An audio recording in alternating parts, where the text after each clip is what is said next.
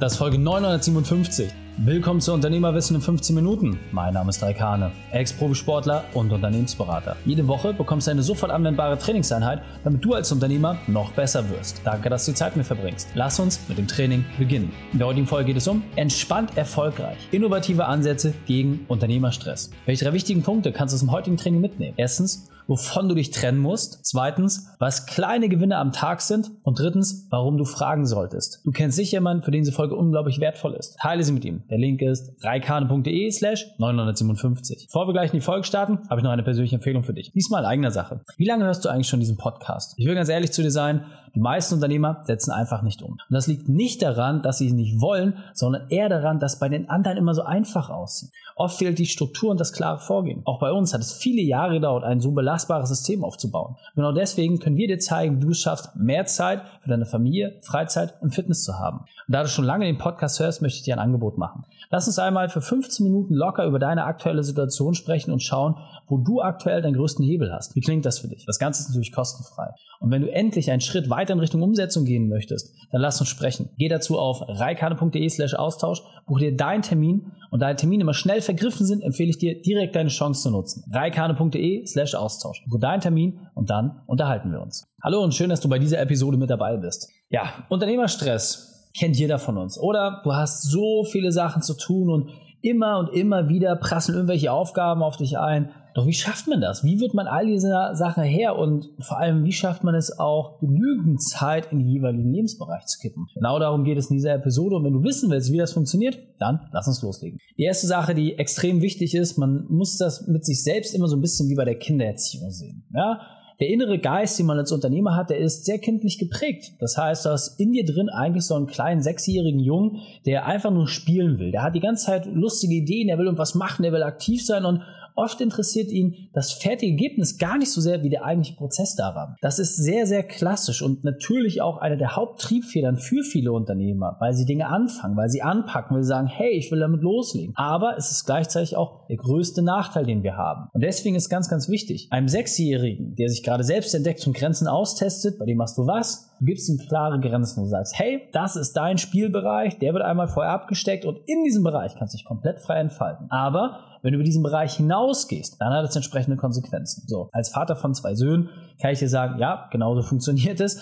Und am Ende des Tages ist es relativ simpel. Gar keine Grenzen zu setzen, sorgt dafür, dass eine Sache immer komplett ausufert. Und auf der anderen Seite zu sagen, zu enge Grenzen zu setzen, hemmt einfach die Kreativität. Deswegen ist eine gute Mischung aus beiden Sachen wichtig. Aber wir als Unternehmer müssen uns vor allem die Lebensbereiche abgrenzen und vor allem auch darauf achten, dass wir genügend Zeit für Regeneration haben. Das heißt, wenn du auf der einen Seite Vollgas gibst, musst du auf der anderen Seite dir auch die Chance geben, dich davon zu erholen und zu regenerieren. Das heißt, überprüfe einfach mal, wann du in der Woche deine Belastungsspitzen hast und wo du dir auch entsprechend die Kraft und Energie wiederholst. Und das hat vor allem damit zu tun, dass du wirklich Dinge machst, die in deinem Lebensbereich Inspiration sind. Die Leute schon ein bisschen länger dabei sind, kennen die vier Lebensbereiche, kann da sonst auf Podcast Folge 500 verweisen. Und dann kriegst du relativ schnell einen guten Ausgleich hin. Du merkst einfach, dass du immer im Flow bist. Ja, du hast nicht mehr diese Phasen, wo du komplett zerstört irgendwo am Boden liegst, sondern du kommst einfach mit einem stetig guten Energielevel durch und du musst nicht immer der High-Top-Performer sein, der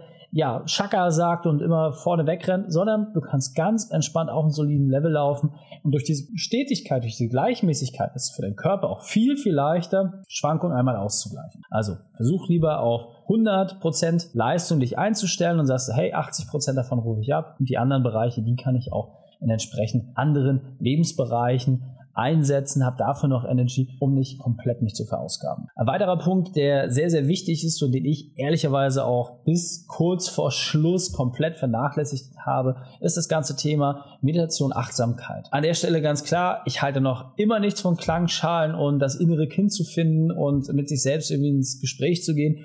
Das sind alles Punkte, wo ich einfach keinen Zugang zu habe. Muss ich ganz ehrlich mit dir sein. Deswegen habe ich für mich sehr einfache, wenn aber auch harte Varianten der Meditation gewählt das heißt, meine persönliche Meditation ist halt wirklich extrem krasser Sport. Ja, das heißt wirklich, wenn ich jetzt beim Calisthenics bin, beim BMX fahren oder was auch immer ich so mache, das sind alles Sportarten, die dich so fordern, dass du dich auf nichts anderes konzentrieren kannst. Ja, das ist auch eine Form der Meditation. Aber solche Dinge wie Eisbaden, Apnoe-Tauchen, das sind alles Dinge, mit denen ich mich persönlich sehr, sehr gut regulieren kann. Und klar gibt es noch viele kleine Übungen. Schau einfach, was für dich gut ist, was ja auch im Alltag sehr gut anwendbar ist. Das Wichtige ist einfach auch dort, such dir lieber ein, zwei Sachen raus, die du regelmäßig anwenden kannst, die du quasi immer mit dabei hast und wo du merkst, ah, okay, das klappt. Bei mir zum Beispiel sind es aus dem Apnoe-Tauchen ein, zwei Atemtechniken, mit denen ich mich, ohne dass jemand anders es sieht, komplett regulieren kann und einfach entspannt bin. Für dich sind es vielleicht ganz andere Dinge. Prüf einfach, was für dich am besten funktioniert. Wichtig ist, schaff da einfach Routine. Ja, du musst dir das vorstellen,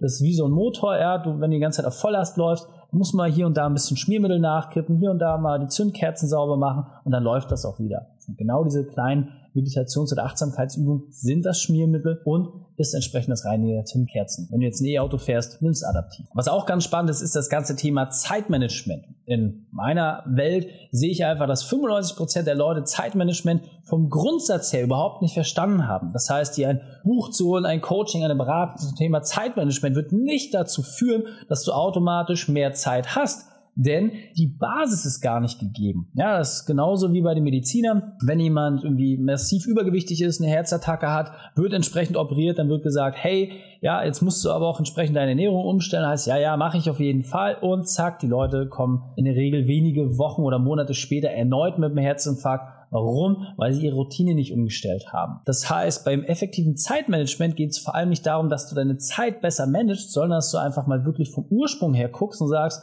wo bleibt deine Zeit momentan hängen? Denn die Zeit ist ja immer da, sie ist ja immer gleich, je nach Gravitationstheorie. Aber ansonsten ist die Zeit für alle Menschen gleich. Die Frage ist doch nur, wenn du permanent dieser Aufgabe nachgehst, dieser Aufgabe, dieser, dieser, dieser, dieser Aufgabe, bringt dich das deinem Ziel näher. Und einfach zu eliminieren, was du an schlechten Aufgaben, an schlechten Gewohnheiten hast, was dich Zeit kostet, das ist der eigentliche Schlüssel. Das heißt, du musst deine Zeit gar nicht anders managen, sondern du musst einfach mit harter Linie diszipliniert nach und nach diese Dinge aus deinem Leben eliminieren und streichen, die dich eher aufhalten als weiterbringen und dann entsprechend neue Routinen prägen und dort hineinbringen. Und das ist im Grunde Zeitmanagement. Da gibt es Leute, die sehr, sehr reich werden, um dir solche simplen Tipps zu geben.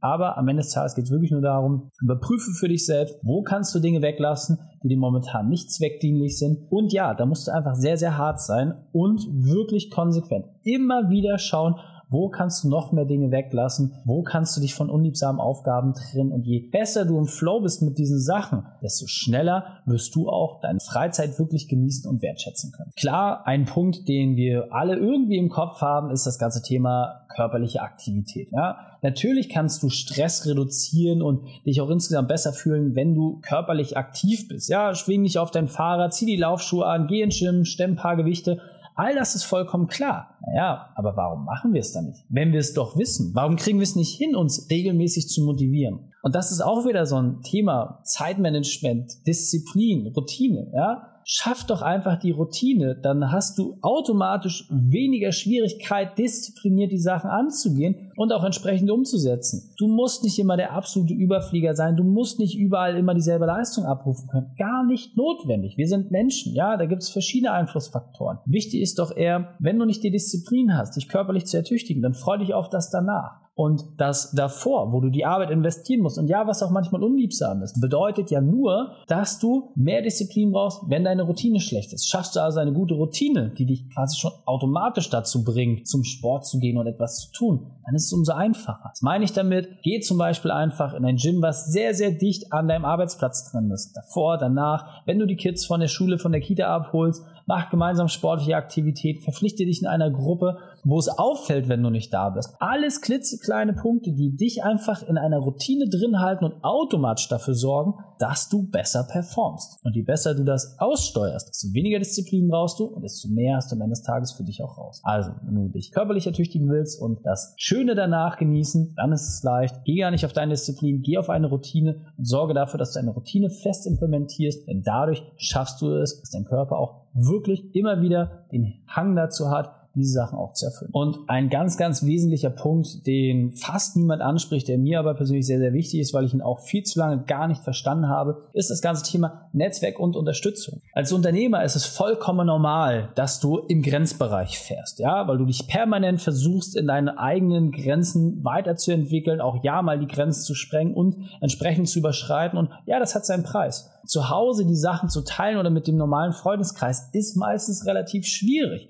Viel wichtiger ist es, dass du schaust, hey, wo hast du Gleichgesinnte? Wo hast du Leute, die weiter sind auf deinem Weg? Und dort auch mal gezielt nach Hilfe zu fragen, auch mit den kleinsten Fragen, mit den kleinsten Themen, die einen Austausch zu schaffen, das ist wahnsinnig wertvoll. Und je besser du bist in dieser Qualität, desto schneller kommst du voran. Ich für mich selbst dachte ganz, ganz lange Zeit, dass es absolut notwendig ist, dass ich alles alleine machen muss. Muss ich aber gar nicht. Und das war eine ganz, ganz wesentliche Erkenntnis. Dieser Punkt ist mir besonders wichtig, deswegen will ich noch einmal verdeutlichen. Je besser du als Unternehmer bist, desto leichter fällt es dir in den Bereichen, wo du deine Defizite hast, Profis um Hilfe zu bitten, um Rat zu fragen, um Unterstützung anzunehmen. Und das können auch Leute sein, die insgesamt vielleicht nicht auf dem Niveau operieren wie du momentan, aber das sind Leute, die in einzelnen Bereichen besser sind als du. Und das zu erkennen ist eine Qualität, aber auch die Größe und Courage mitzubringen, diese Person aktiv um Unterstützung zu bitten und zu sagen, hey, ich gebe dir auch entsprechend Geld dafür, damit du mir dabei hilfst, ist eine ganz, ganz wesentliche Stärke, um als Unternehmer wirklich auf Top-Niveau zu kommen. Das heißt, wenn du das verstanden hast und umsetzt, wird es dir sehr, sehr leicht fallen